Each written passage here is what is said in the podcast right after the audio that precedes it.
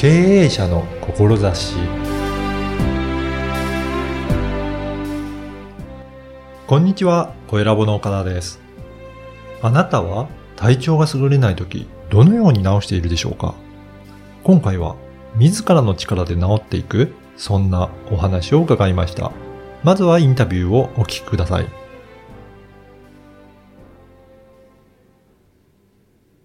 本日は、アディオカイロプラティック代表の坂本武史さんにお話を伺いたいと思います。坂本さんよろしくお願いします。よろしくお願いします。あの、まずは坂本さんのそのカイロプラティック、どのようなことをやっているのか簡単に、あの、はい内容をご紹介いただけるでしょうか。そうですね。あの、私の、あの、カイロプラクティック、あの、アディオメソッドと言いまして、はいまあカイロプラクティックとクレニオセラピー。まあ、クレニオセラピーってあまり聞いたことないと思いますけど、はいこれは頭蓋骨調整なんですね。じゃあ、その二つを合わせるとどうなるか。はい。カイロプラクティックって一般的には、なんか背骨を矯正したりとか骨盤矯正して骨を治すと思われてるんですけれども、はい。本来の目的は違うんですねあ、。そうなんですね。はい。はい。これは神経系なんですね。うん脳からの、えー神経伝達によって体って正しい状態を保ちます。うんこの神経どこ通ってるかっていうと、背骨の中を通って、はいそして背骨の間から出てますから、はい。この背骨が一番神経に干渉しやすいんですね。うんうん。でその干渉があればそれを取り除いてあげれば、脳と体の連携がものすごくスムーズになってきて、うんえー体の状態が良くなっていきます。うん。今度はこの、いくら情報網が良くなっても、はいえっ、と、司令塔である脳の環境を良くする。はい。この脳の環境を良くするのベストなのが、まあ、クレニオセラピーということなんですね。ね。まあ、司令塔がちゃんと働いて、情報網が整えば、体というシステムは最善の状態になるとうん。こういうものですね。じゃあ体のその神経の部分と脳の働きと、それを両方から見ていかれる、そういったような治療なんですかそうですね、そうなりますね。おーそうですからまあ、あ、今、治療と言われましたけど、まあ、治療というよりもは、はいやっぱり、うーん、その人が持っている、えー本来のポテンシャルと言いましょうか。あ力を引き出すことによって、治すのは僕らじゃなくて、やっぱりその人の体。どんなやっぱり薬もうん、どんな施術も、その人の体がちゃんと働いてなければ、治らないじゃないですか。だからやっぱりそこが特徴的なんですね。うんあの、何かを治すわけではなくて、体を本来のポテンシャルに引き出してあげるっていう、そういう働きをさせる、ねいただくっていうことなんですね。はい。あーだから皆さん本来治す力を持ってるっていうことなんですかね。もちろんそうですね。ああ、んそうなんですね。うんだからそこが神経がしっかりと通じていないとなかなか本来の力が発揮できない。はい。あーそこに問題があるということなんですかね。もちろんそうですね。ううんん。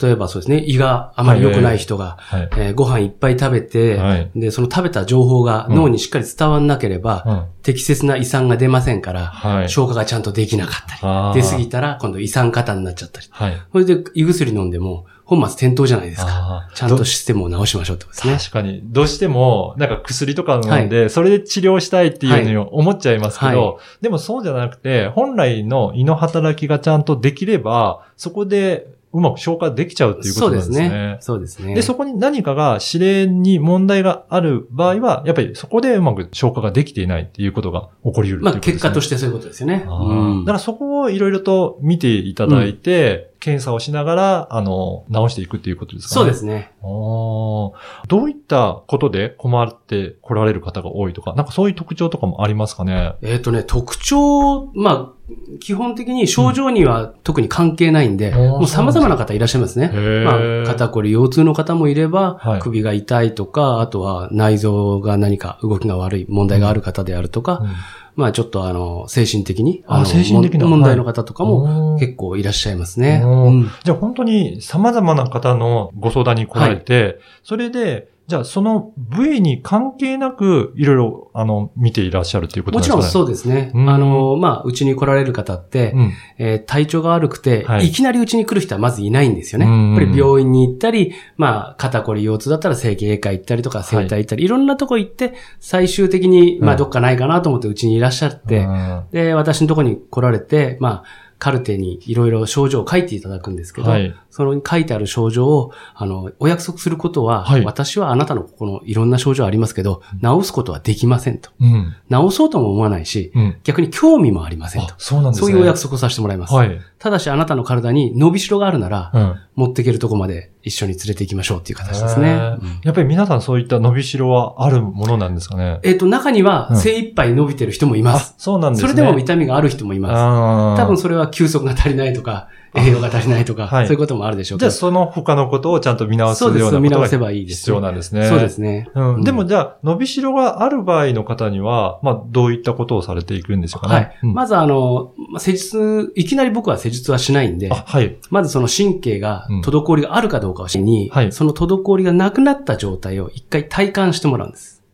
すぐにとそうです。体感ができるんですね。はい。ちょっとはい。特殊な方法なんですけど、はい。そうすると、例えば、あの、肩が上がりにくかった人がうん、すぐ上がるようになったりとか、はい。あとは呼吸がすごい深くなるとか、あもう、なんか立ってるだけで、こう、すごい体が軽くなるとか、あ。はい。そういったことも出てくるんで、うん。そしたら、今までのままにいたいですか、うん。そっちに行きたいですか？とお伺いをして、えーご本人に選択をしてもらいます。ああ、やっぱりそこがすぐに体感できると、今後どうなるのかっていうのは分かりやすいですね。そうですね。の本人の方はい、はい。ああ、だからそういったことで検査をして、まずはその体感をしていただくっていうところから始められるんですね。はい、そうです。へえ。あの、この番組は経営者の志という番組なんですが、坂本さんがその今のカイロプラティックやられている上で、どういった志の部分をお聞かせいただけるでしょうか？そうですすね。はい。あのーまあ、私今年で54歳になるんですね。はい。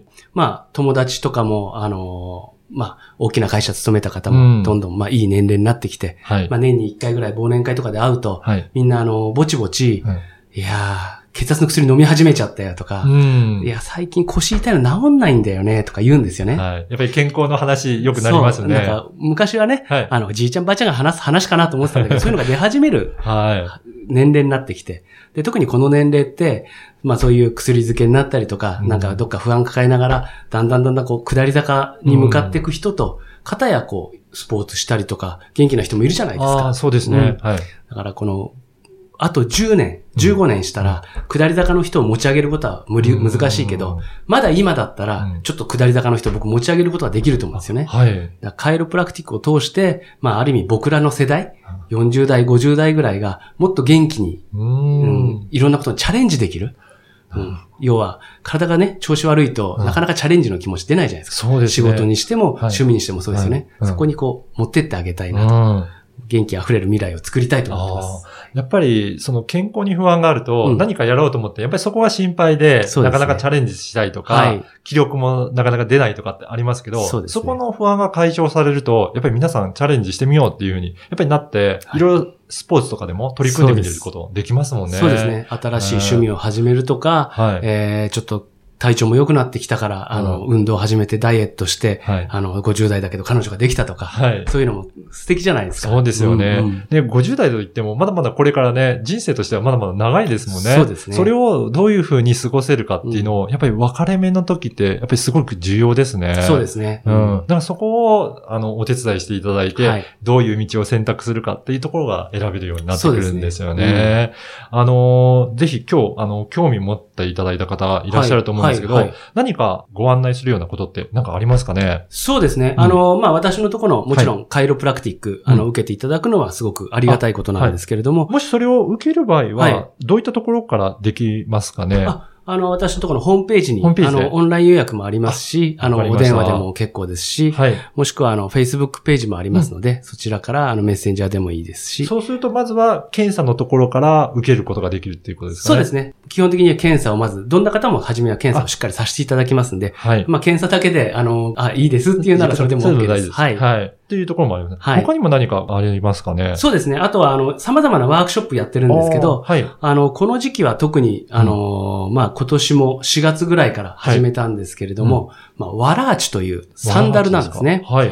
えーこのサンダル履いて、うんえーウルトラマラソン、100キロ以上のマラソンとか、はい。えートレイルレースとか、はい。あの、山を走るやつですね。そういうのに出ちゃう方もいるし、えー今まで走れなかった、私自身がそうなんですけど、はい。膝が痛くてランニングなんかできなかったのが、それを履くことによって、もうトライアスロンとかトレイルレースとか、出られるようになってきた。そういう優れもののサンダルなんですけど。ね、なんか特殊なサンダルなんですか？あのー、特殊ではないんですよね。特殊ではない、うんはい、ただ、その人の足に合わせて、はい、ベストなものをご自身で手作りをしてもらいます。あ、自分で作れるんですね。そうなんです。へ何がいいかというと、はい、足の機能をちゃんと使えるんですよね。はい。あの、足って、うん、えー細かい骨がいっぱいくっついてる、固まってるんですね。うん、全身の骨って全部で208個ぐらいなんですよ。あ、そんなにあるんですね。うん、で、足首から下、はい、両足で何個ぐらいあると思います？20とかそれぐらいですか？えっ、とね、片足で28個、両足だと56個あるんです。あ、そんなにあるんですか？つまり体の骨の4分の1が足首から下にある。足首から下だけでそんなに数があるんですね。